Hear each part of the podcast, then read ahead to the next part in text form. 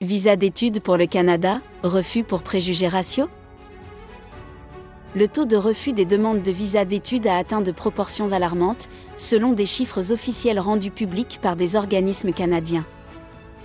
En effet, dans un rapport publié par le Comité permanent de la citoyenneté et de l'immigration, repris le 4 juin 2022 par le média Radio-Canada, la majorité des demandes de visa d'études au Canada en provenance des pays africains, notamment de l'Algérie, essuie un refus.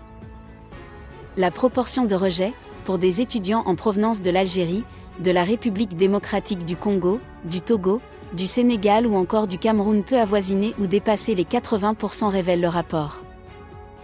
Le Comité permanent de la citoyenneté et de l'immigration explique, dans son rapport adressé à Immigration, Réfugiés et Citoyenneté Canada, que ce taux élevé de refus de demande de visa aux étudiants africains serait d'ordre racial.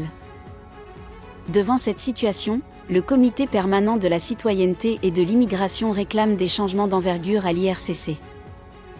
À ce propos, la publication de données sur les résultats des formations antiracistes et anti-oppression entreprises par le ministère devrait être faite suggère ce comité.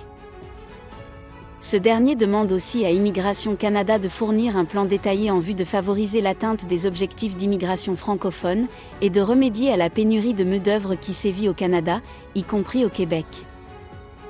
Une directive devrait aussi être envoyée à tous les bureaux canadiens des visas, pour leur rappeler les obligations du gouvernement fédéral en matière d'immigration francophone, ajoute le même rapport.